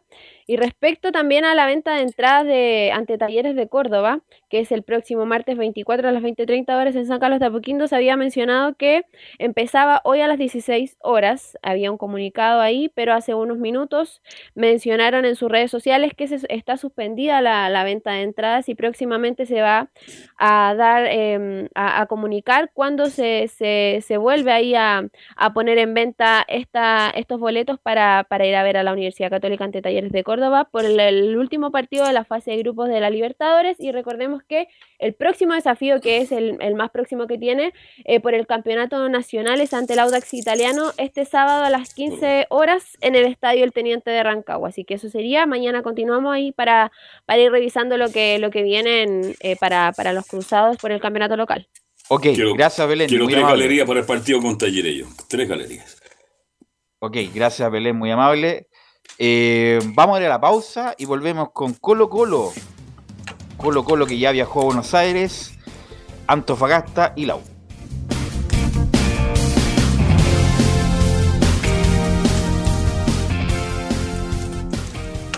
Radio Portales le indica la hora. Las 2 de la tarde, 34 minutos. Lleva al siguiente nivel tus eventos, ceremonias, conciertos y potenciando tu audiencia con DS Medios. Servicio de transmisión de TV en circuito cerrado y vía live streaming HD. Tecnología de punta y un equipo profesional nos permiten realizar transmisiones sin cortes y con la más alta calidad. Cotiza ya ingresando a www.dsmedios.cl. Visita www.radiosport.cl, el sitio web de la Deportiva de Chile. Programas, noticias, entrevistas y reportajes, podcast, radio online y mucho más.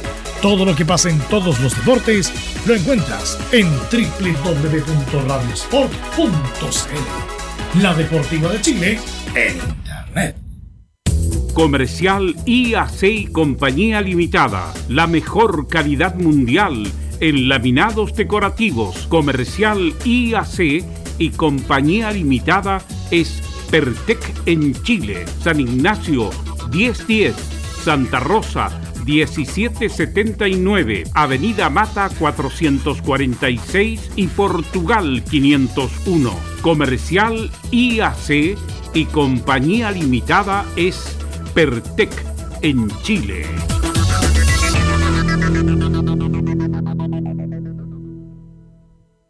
Desde todo Chile. Desde todo Chile. Y para todo Chile. Y para todo Chile. Portales Digital está en todas partes. www.radioportales.cl Un acercamiento electrónico a todo lo que pasa en el fútbol. Escuchas Estadio en Portales en su edición central. La primera de Chile, uniendo al país de norte a sur.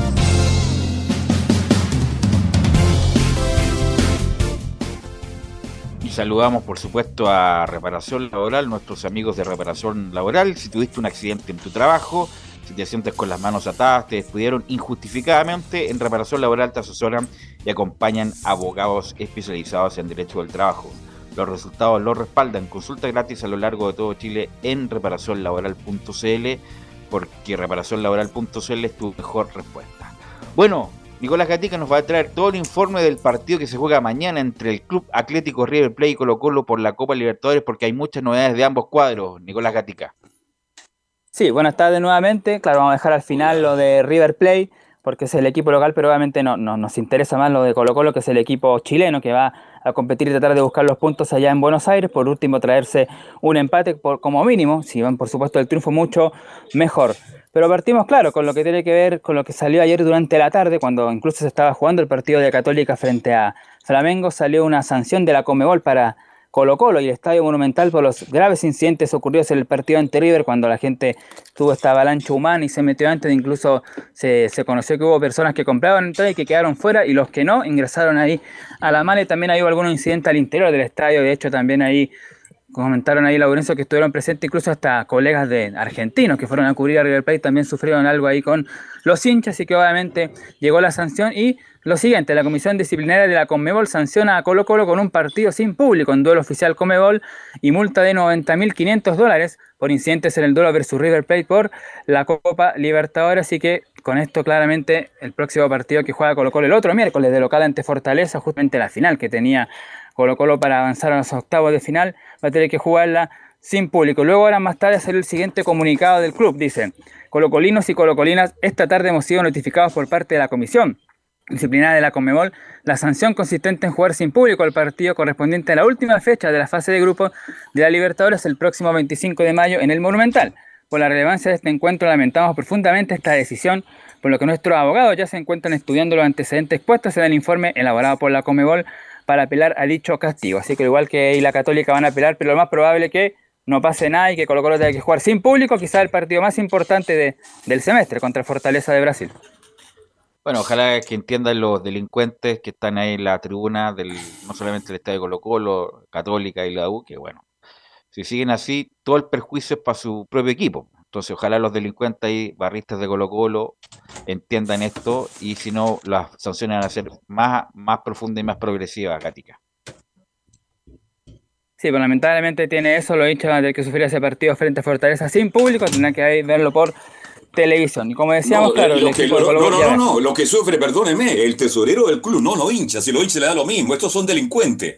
¿Usted cree que tienen idea de estas cosas? ¿Cuánta plata ve Luz Camilo, pierde Colo Colo? Mucha porque va a ser el partido Mucha. vital contra Fortaleza, es mucha plata. Y era estadio Entonces, lleno, era estadio lleno, 40 y absoluto, 40 mil personas, así que los Imagínate. hinchas, los hinchas, los delincuentes, esto, eh, bueno, ellos, ellos mismos se la ¿Velos? buscaron, y así que no, no, hay, no hay nada que decir, sí.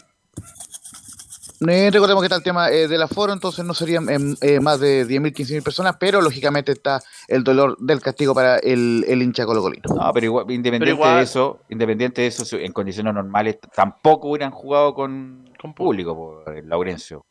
En el sentido de que si hubieran tenido la posibilidad, hubieran llenado el estadio y los hinchas de Colo Colo, estos delincuentes, no merecen. Bueno, este es, una- es un discurso viejo, ¿ah?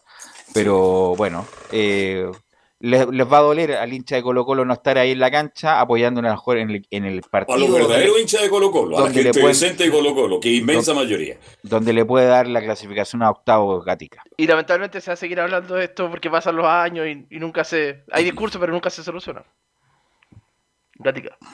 Claro, Colo Colo ha perdido eh, mucha plata por este tema también del, del aforo y también lo que pasó en el partido frente al mismo Fortaleza en la primera rueda cuando Colo Colo llegó 90 minutos tarde y también lo que tenía que ver con algo de la bebida isotónica, así que va a tener mucho descuento también económico. Esto cuando vaya avanzando de fase, si es que va a octavo de final, por supuesto, va a tener un descuento bastante grande. Todas estas multas que ha recibido por parte de la Comebol, pero sin duda que lo más importante es lo deportivo. Vamos a escuchar ya dos, por supuesto, de Gustavo Quinteros, porque después tenemos una pequeña declaración de Caselli, que fue viajó con el plantel, pero primero vamos a partir con Quinteros que hizo el análisis de lo que se viene. Vamos a escuchar la número uno de Quinteros que dice, siempre intentamos ser protagonistas. Bueno, nosotros no sabemos jugar de otra manera, ¿no es cierto? Siempre intentamos ir a buscar los resultados, intentamos ser protagonistas, intentamos presionar alto o en tres cuartos de cancha.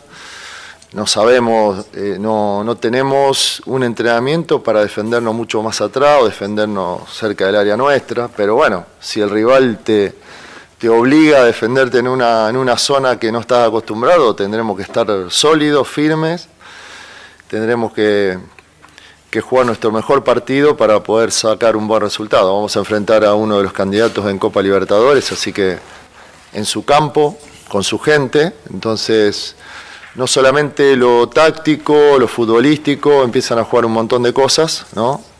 Con respecto a, a todo ese ambiente que va a haber en el Estadio Monumental. Pero yo creo que estamos preparados, estamos muy bien, ojalá que los jugadores que están ahí un poquito tocados se recuperen y puedan estar al 100%. Claro, esos jugadores tocados que dice Quintero son Falcón y Emiliano Amor, pero ya podríamos asegurar casi en un 95% que van a jugar mañana tanto Falcón como Emiliano Amor, así que va a tener equipo titular, plantel completo, Colo Colo para enfrentar a River. No así el equipo argentino que ya sabemos, ya vamos a mencionar cuáles son las bajas. La última que vamos a escuchar de Gustavo Quinteros tiene que ver cómo ve el partido de mañana y dice el técnico colocolino, estoy muy motivado, dice Quinteros. Yo estoy muy motivado, muy motivado, los jugadores están muy motivados. Est- estos partidos a vos te motivan al 100%. O sea, yo tengo ganas de entrar a, que ese partido se empiece a jugar, tengo ganas de, de ver jugar al equipo de la mejor manera, ojalá que sea así. eh, y que cada jugador pueda, pueda dar el máximo ¿no? para el equipo, pueda jugar a su mejor nivel porque es una vidriera enorme para cada uno de ellos, más allá de la responsabilidad de, de representar al fútbol chileno, de representar una gran institución como Colo Colo, de, aspirar a, a seguir en Copa Libertadores. Individualmente cada jugador piensa en un partido así para poder mostrar su mejor nivel. ¿no? Entonces ojalá que, que podamos jugar a nuestro mejor nivel, no solo en lo individual, sino también en- como equipo para, para hacerle frente a un gran equipo. ¿no? Nosotros la única manera, y esto lo dije la primera vez también que jugamos contra ellos, tenemos que jugar al máximo de nuestro nivel, no cometer errores, porque son, es un equipo muy fuerte, ¿no? que te exige al máximo.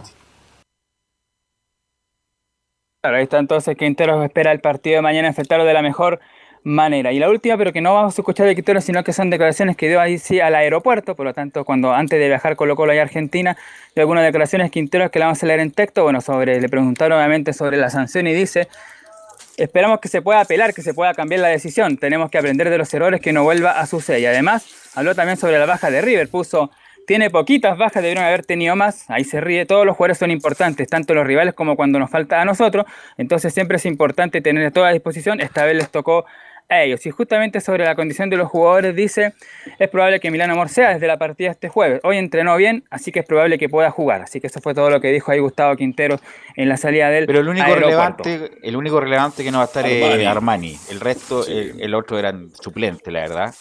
Así que bueno, va a ser el arquero reemplazado y el resto, insisto, Rivers, como ya quedó eliminado de la Copa de la Liga, va a jugar con todo el, día de mañana ante Colo Colo para asegurar el primer lugar. Ahora escuchamos a Carlos Caselli, como dijimos que viajó también junto al plantel, espera hacer ahí, ¿por qué no el amuleto para que el equipo pueda ganar mañana? Y vamos a escuchar la primera de Caselli que dice, primer viaje que tengo después de la desgracia. Tengo, perdona, primer viaje que tengo después de la desgracia ahí. Voy a tardar de de recrearme un poco con esta invitación que he recibido gratamente, pero hay que salir de, hay que salir de esto como sea. Mucho cariño, mucho respeto, no solamente de la gente de Colo Colo, de, todo el mundo.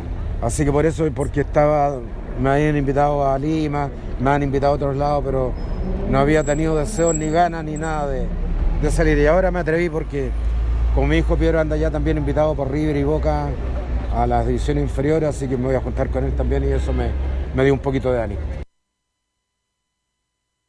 Claro, también se espera reunir con el gerente deportivo de River, el príncipe Enzo Francesco, y también allá las actividades que tiene pactada Carlos Casilli. Otra del número ex delantero dice, ojalá nos traigamos una alegría grande desde Buenos Aires. Sí, eso ya lo pensaré en el momento del partido, porque ahora tengo otros pensamientos que van, me embargan, ¿no?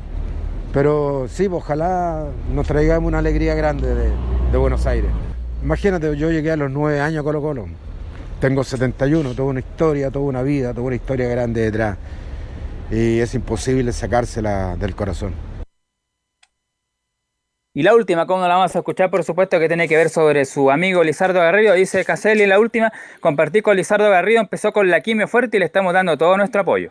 Ayer estuve con él, pues ayer estuve con él, estuvimos compartiendo un rato, nos reímos y lloramos juntos ayer eh, ayer empezó con la quimio fuerte y esperamos todo que, tenga una pronta recuperación, lo estamos esperando.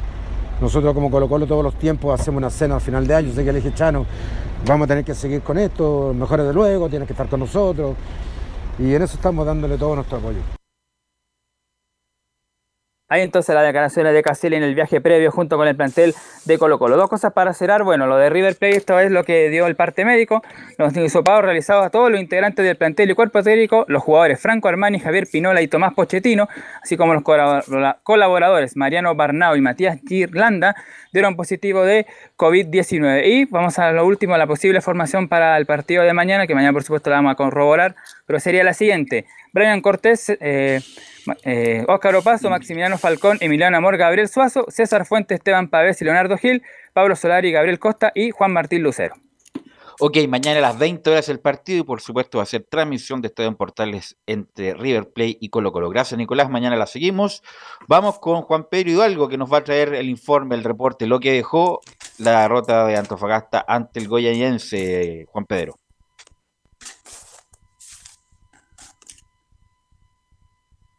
No escucho Juan Pedro. ¿Alguien lo escucha? Anda buscando una de queso por ahí. No, lo escucho. No, escucho Juan Pedro. A ver si... Está conectado Juan Pedro, pero ahí lo estamos escuchando. Ahí se metió con otro celular. Mm.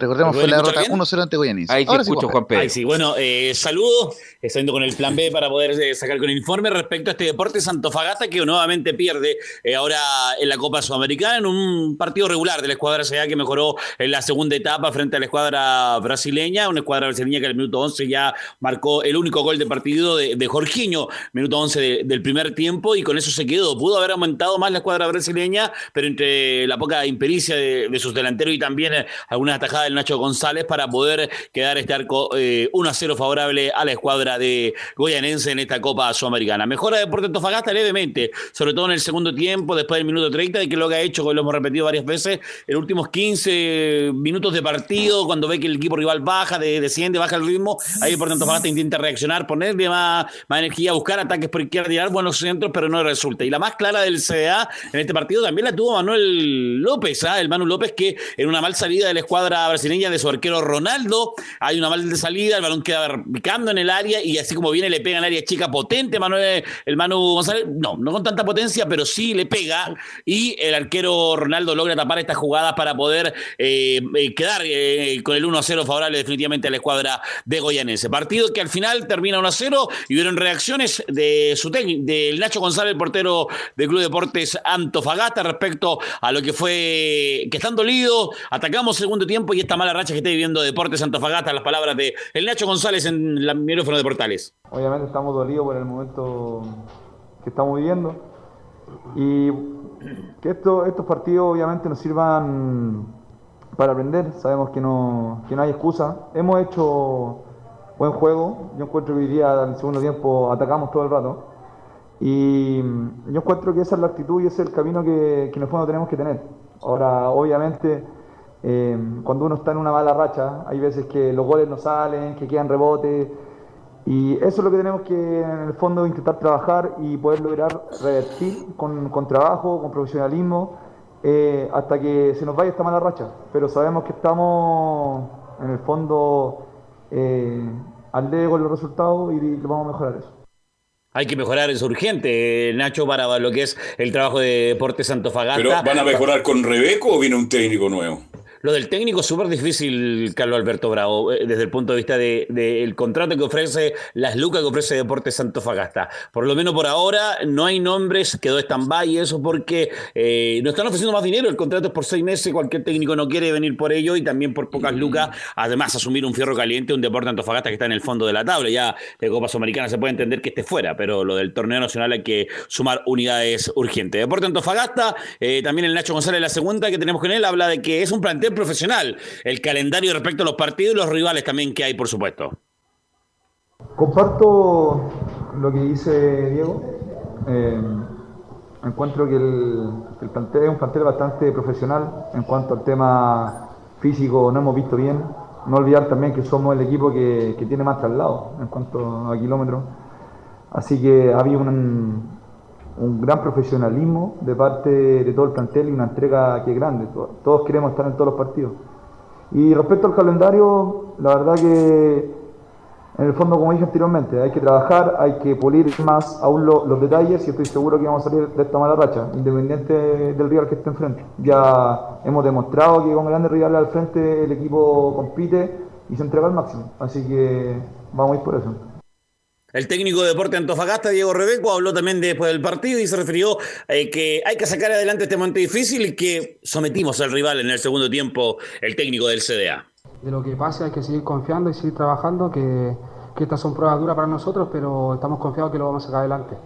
Y como tú dices, bueno, eh, la idea era eh, plantear algo parecido a lo que habíamos hecho en Antofagasta, con, con las líneas ordenadas, con las líneas juntas, para, para tratar de aprovechar los espacios que ellos dejaban en, en defensa eh, como tú dices, eh, en algunas oportunidades estuvimos largos, eh, pero creo que en el segundo tiempo lo corregimos y eso nos hizo que, levantáramos mucho en el segundo tiempo y que termináramos sometiendo al equipo rival.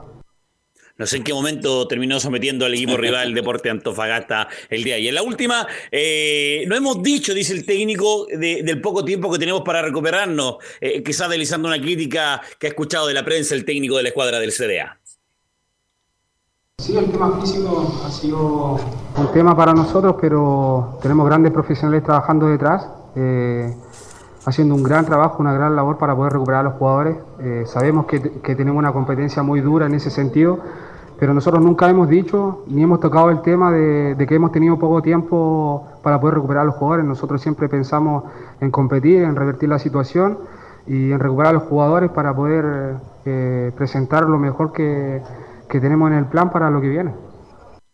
Lo que viene es Everton el día sábado a las 15 horas. Vamos a estar en vivo desde las 14.30 14.30 para ese partido entre Oye, Juan la Pedro, escuadra del disculpa que te interrumpa, pero el hincha no dice nada, viejo, en el sentido, oye, ¿cómo va a seguir con Rebeco? Insisto, nada con Rebeco, un buen muchacho, se decente, es cristiano, siempre alaba a Dios en todas sus conferencias.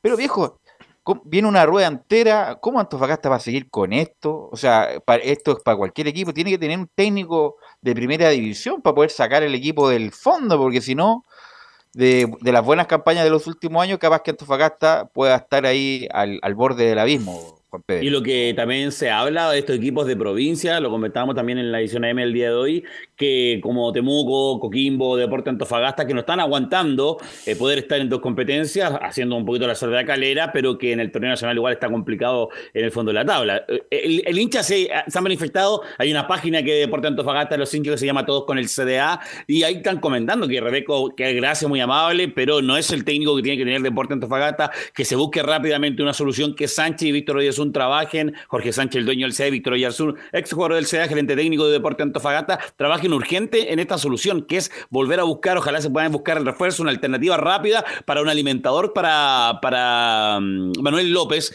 eh, que eh, en este caso era Luna en Copiapó que hoy en Deporte Antofagasta no lo tiene por el medio campo que, que está desaparecido también Deporte Antofagasta. Si uno intenta buscar una solución en la estructura del CDA en el equipo titular, el único que salva, entre comillas, por decirlo de una forma, y que está haciendo buen trabajo es el Nacho González, que al final igual le están haciendo goles, pero que logra tapar jugadas también y que intenta estar lo mejor posible en lo que es tapar el arco, que es su trabajo en la escuadra de Deportes Antofagasta, Cal- eh, Carlos Alberto y Belus Bravo. ¿ah? Ok, gracias Juan Pedro, muy Gracias, amable. Juan Pedro. Buenas tardes. Un minuto para la U, que el- estaba sonando eh, Rodrigo Liendro, el volante central de Colón, pero desechó la oferta, era 2 millones de dólares, más 3 años de contrato, pero no quiere llegar a la liga chilena. Y López, eh, Diego López, prácticamente un hecho, va a ser el entrenador de la U, y como bien hablamos ayer, pidió un central, un lateral y un volante central. Así que ahí vamos a ver quién, quién, quién tiene más peso, más respaldo para atraer a los jugadores. Mañana con Felipe Holguín obviamente vamos a detallar esta, estas noticias de la U. Sí. Sí, justamente ahí eh, estuvimos conversando con Felipe Elguín y hay algunas informaciones sueltas de la U importante para ir repasando. Eh, lo, lo- lo primero para subrayar lo de Rodrigo Aliendro, el jugador que, que está en Colón, eh, eh, habló su representante eh, Daniel Bolotnikov en declaraciones con el diario 1 de Santa Fe y comentaba sí. Ahora, comentaba. eh, eh, eh, que la oferta de la U es concreta, pero no estamos convencidos de la liga chilena. Seguiremos escuchando las propuestas. Sí, es un buen jugador, incluso más técnico que Lertora, pero bueno, eh, no quiere, parece que no quiere venir a la liga chilena, va a tener que buscar por otro lado la U. Y lo de Diego López me imagino ya va a ser eh, la próxima semana ya para empezar la, la- la rueda con López y la Copa Chile también con Diego López, el uruguayo, con dos ya, el PF italiano y el asistente también italiano, Laurencio. Sí, y, y- justamente eh, lo conversamos también con Felipe eh, por interno, Cristian Lema está en la mira de la Universidad de Chile y, y también de Estudiantes de La Plata. Recordemos, es un defensor de 32 años, argentino, que está en News All Boys. Y el tema, eh, el- lo que más complica es que no hay una cláusula de salida. Así que en ese sentido, por lo menos, eh, sigue empujando eh, la U por ese jugador. Y em, está el rumor, está, es- está la idea de que el técnico habría pedido que se quede Álvaro Brum, el, el- el- el cuestionado eh, uruguayo, pero sí eh, ya eh, habría aclarado que salen del equipo Luján y Carrasco. Eh, José No, pero insisto, a pesar de que uruguayo, pero Bruno no te sirve ni con un López, ni con Romero, ni con Valena. Bruno no te sirve.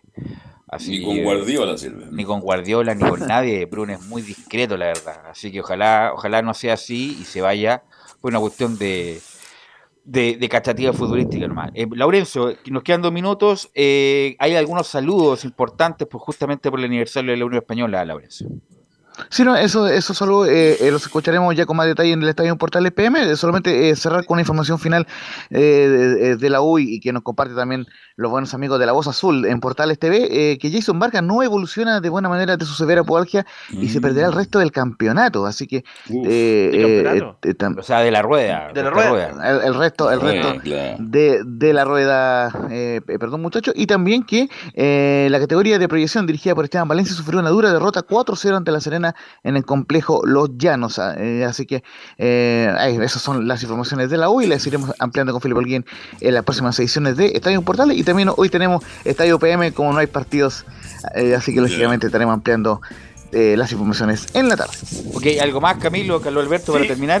Velus, oye, a propósito, ya sé que lo comentamos, pero la noticia lo de Castrilli que sigue hablando, dando, dando declaración en radio. Y bueno, y esto dijo: reintegrar a los árbitros que cometieron este complot es como poner a un pedófilo a dirigir un jardín infantil. Así que. Y tiene toda la razón. Tiene toda la razón. Está bien, bien, Castrilli, muy bien, muy bien. Muy tiene bien. toda la, toda la razón el Castrilli. Bueno. Eh, hoy hay Estadio Portales PM y bueno, mañana seguimos obviamente con Estadio Portales Central. Todos que tengan muy muy buena tarde. Ok, chao, chao.